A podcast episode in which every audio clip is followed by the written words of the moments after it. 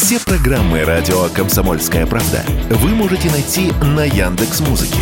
Ищите раздел вашей любимой передачи и подписывайтесь, чтобы не пропустить новый выпуск. Радио КП на Яндекс Музыке. Это удобно, просто и всегда интересно. Был бы повод. Здравствуйте, я Михаил Антонов, и эта программа «Был бы повод» 27 октября на календаре. И рассказ о событиях, которые происходили в этот день, но в разные годы, ждет вас в сегодняшней передаче. 1958 год, 27 октября. Присуждение советскому писателю Борису Пастернаку Нобелевской премии по литературе за 58 год не может оставаться незамеченным. Тем более, что роман «Доктор Живаго», который никто в СССР из простых граждан не читал, уже назван антисоветским. Выждав пять дней после оглашения результатов, в Москве проходит заседание правления Союза писателей СССР, которое рассматривает так называемое «дело Пастернака». Пусть я не буду дома погребен, Пусть не рыдает обо мне супруга, Могилу ворон выроет, а вьюга Завоет, возвращаясь с похорон. Крик беркутов заменит певчий хор, Роса небесная меня оплачет.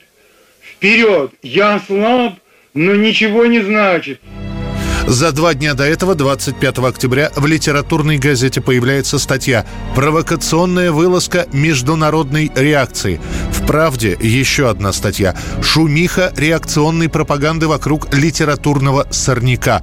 В статьях утверждается, что Нобелевский комитет специально выделил из всех кандидатур именно Пастернака. Ведь просили же по-человечески «дайте премию Михаилу Шолохову за «Тихий дон». Но доктор Живаго вот уже год как читает вся Европа Европа, пытаясь понять загадочную русскую душу и ощутить все то, что чувствовали люди в лихие революционные годы. Сам 68-летний Пастернак на собрание не придет, отправляет туда письмо.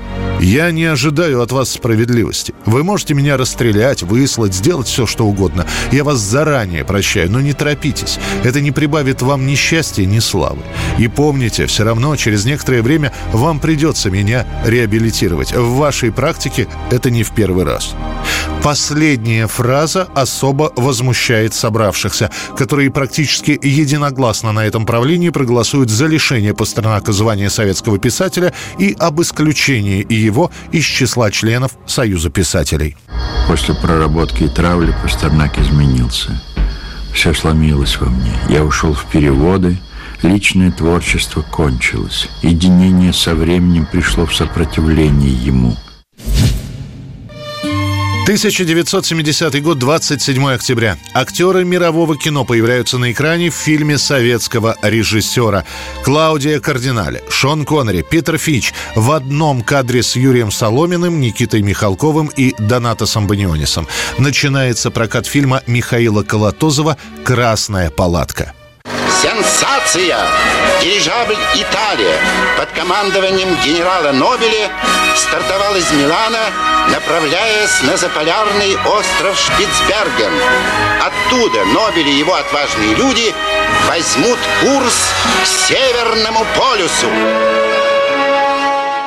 За основу берется реальная история крушения в Арктике дирижабля «Италия» в 1928 году. Спасением экипажа занимался практически весь мир, в том числе и Советский Союз. В частности, первым сигнал бедствия от Италии принимает наш радиолюбитель. А после, когда начнется подготовка к спасательной экспедиции, СССР будет готов предоставить два ледокола. На место доберется лишь один. Он-то и заберет оставшихся в живых. Их будет всего 8 из 16. И вот на фоне этой интернациональной истории решено создать не менее интернациональный фильм. Как ни странно, в отличие от Эльдара Рязанова, который через несколько лет намучается с итальянскими актерами, здесь все проходит без сучка и задоринки. Может, потому что жена Михаила Колотозова, режиссера, была обрусевшей итальянкой, которая объясняла актерам особенности советского кинопроизводства. В итоге иностранцы не капризничают и снимаются столько дублей, сколько нужно. Передавай так. Положение группы Мальмгрена крайне трагическое. Наши координаты они получат после завершения операции по спасению итальянцев. Привет. Чухновский, все, иди. Ну вот и порядок. Только привет уже был. Тогда целую! Получившийся фильм сначала показывают слегка перемонтировав в Италии. В этой версии в «Красной палатке» звучит музыка Энио Мариконе. Спустя некоторое время «Красную палатку» уже с музыкой Зацепина покажут и у нас. Картина хоть и не станет лидером проката, но соберет неплохую кассу в Европе, а у нас этот фильм будут частенько показывать по советскому телевидению. 27 октября 1996 года. Очередная политическая новость из России обсуждается в стране, на радио, телевидении, на кухнях. Уволенный со всех постов, бывший руководитель службы безопасности, или, как его еще называли, личный охранник Ельцина, Александр Коржаков начинает делать политические заявления. Он объявляет о том, что собирается написать про Ельцина книгу, а заодно сообщает, что Борис Березовский уговаривал его убить Владимира Гусинского Вышинского, Юрия Лужкова, Иосифа Кобзона и Сергея Лисовского. Более того, Коржаков сообщает чуть ли не о заговоре в Кремле. Некоторые люди из нынешнего окружения президента действительно хотели загнать президента. Загнать в прямом смысле. Прийти к тому, к чему мы сейчас пришли. И, естественно, после этого за его спиной манипулировать. Многие верят этим заявлениям, другие считают, что Александр Коржаков начинает мстить президенту после своей отставки, а произошла она, напомним, после скандала с коробкой из-под ксерокса, которую выносили из Ельцинского избирательного штаба. А после проверки выяснится, что коробка под завязку набита долларами, которых насчитали аж 538 тысяч. История попадает в телевизионные новости, тут же возникает вопрос о доверии к президенту, который шел на второй срок. Какое уж тут доверие, когда его подчиненные законы нарушают, и о финансировании предвыборной кампании, и об обороте валютных средств. А арестовывает выносящих из коробки как раз Коржаков, Барсуков, Сосковец. Они будут отстранены от Ельцинского штаба и, как считают многие, пытались таким образом отомстить. Дело, если и не удастся замять полностью, то спустить на тормозах. Но такого демарша Ельцин не простит. В целях усиление, как я вам говорил, обновление команды.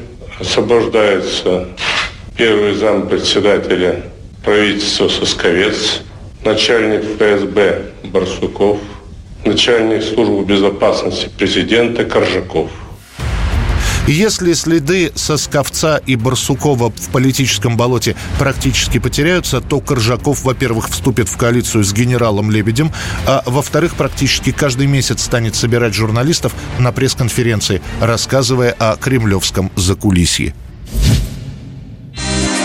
1970 год, 27 октября. После успеха «Восточной песни», она же «Льет ли теплый дождь», которую исполнял Валерий Абадзинский, появляется новый шлягер, как его тогда называли, и его поет вся страна. Песню ставят на радио всего один раз в конце сентября. К концу октября в редакции Всесоюзного радио будут стоять мешки с письмами с просьбой еще раз передать что-то там про глаза. До конца года на всех танцплощадках разных городов главная композиция, написанная в ритме вальса, песня Давида Тухманова на стихи Татьяны Сашко эти глаза напротив. Стихи особо впечатлительные переписывают в тетрадке и просто декламируют с хромающей рифмой. Волей своей супротив эти глаза напротив. В народе после выхода этой песни появляется другое, более игривое название «Эти глаза не против». Это был рассказ о событиях, которые происходили в этот день, 27 октября, но в разные годы. В студии был Михаил Антонов. Встретимся завтра. Был бы повод. Эти глаза напротив калейдоскоп огней Эти глаза напротив ярче все теплей Эти глаза напротив чайного цвета эти глаза напротив, что это, что это? Пусть я впадаю, пусть в сентиментальность и грусть Воли моей супротив Эти глаза напротив Вот и свела судьба, вот и свела судьба Вот и свела судьба глаз Только не подведи, только не подведи Только не отведи глаз.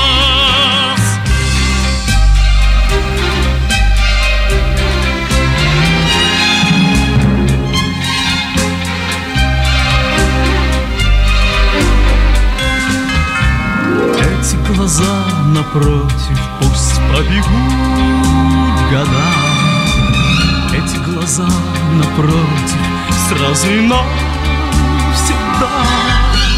Эти глаза напротив, и больше нет разлук.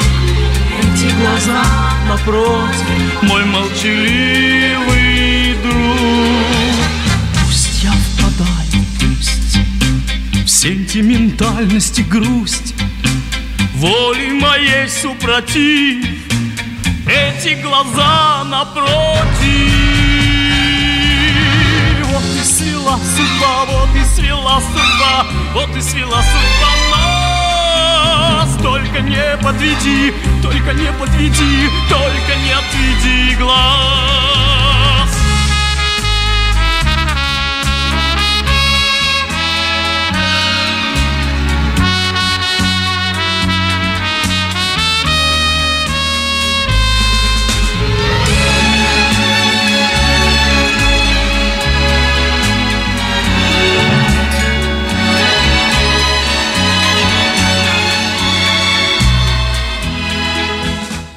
Был бы повод.